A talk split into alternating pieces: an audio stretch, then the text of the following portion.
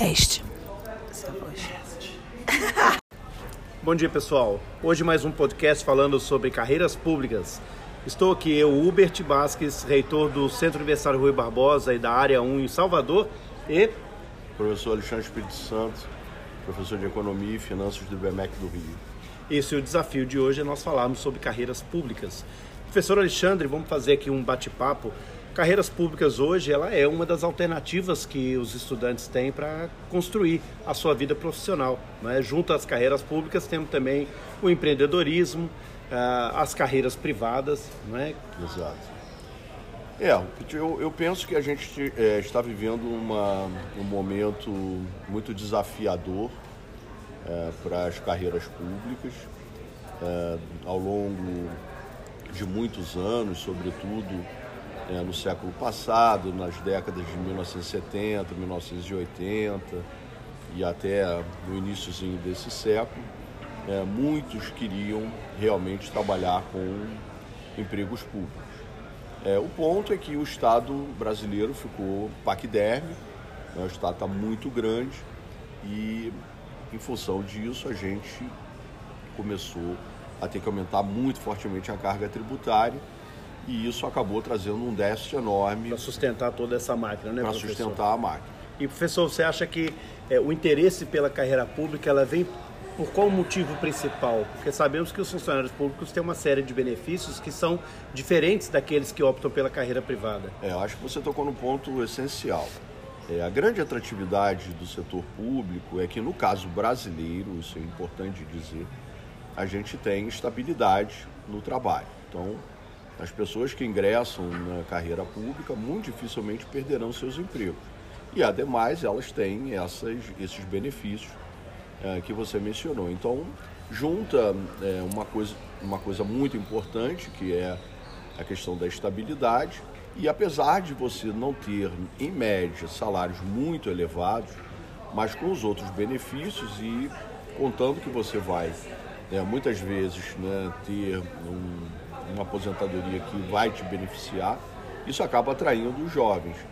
Porém, é, a gente tem que começar a avaliar a situação atual para ver se ainda vale a pena a gente. Sim, é, até porque a reforma da Previdência também vai atingir os servidores públicos. Né? É, com essa reforma da Previdência que o ministro Paulo Guedes está implementando, o senhor acha que esse modelo de aposentadoria integral que hoje existe no serviço público, ele vai perdurar, ele vai permanecer? Vamos todos entrar na base comum?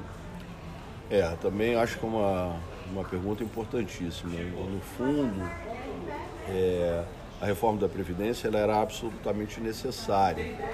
É, e basicamente porque a gente tem é, uma questão demográfica. Né? Na década de 1980, nós tínhamos uma pirâmide tradicional da nossa população. Daqui a 30, 40 anos, nós vamos ter uma pirâmide virada de cabeça para baixo. Então, o país está envelhecendo. O Brasil hoje é o segundo país no mundo que mais envelhece. É, isso é, é, é algo que o IBGE mostra, não é algo que a gente está simplesmente falando que vai acontecer. E ainda tem um ponto importantíssimo: daqui a 30 anos, um em cada três brasileiros terá mais de 60. Eu, por exemplo, né, daqui a poucos anos faço 60 anos. É, E aí a conta não fecha, né, a conta não professor? fecha, há muito tempo que a conta não fecha. É que a grande questão é que toda a arrecadação tributária dos entes públicos, a União, os estados e os municípios, é, acaba sendo revertida para pagamento das pensões, do- das aposentadorias e do próprio serviço público, dos funcionários, em detrimento de investimentos que são tão importantes é, para a construção e, e desenvolvimento do país, dos estados e dos municípios. É, perfeito. É, Esse ponto é um dos mais importantes. É, o que aconteceu é que nos últimos anos o, o país ele não fez investimentos importantes em infraestrutura. Em 1988, quando nós fizemos a Constituição, o país investia em torno de 4 a 5% do PIB em infraestrutura. Hoje a gente investe zero. Zero.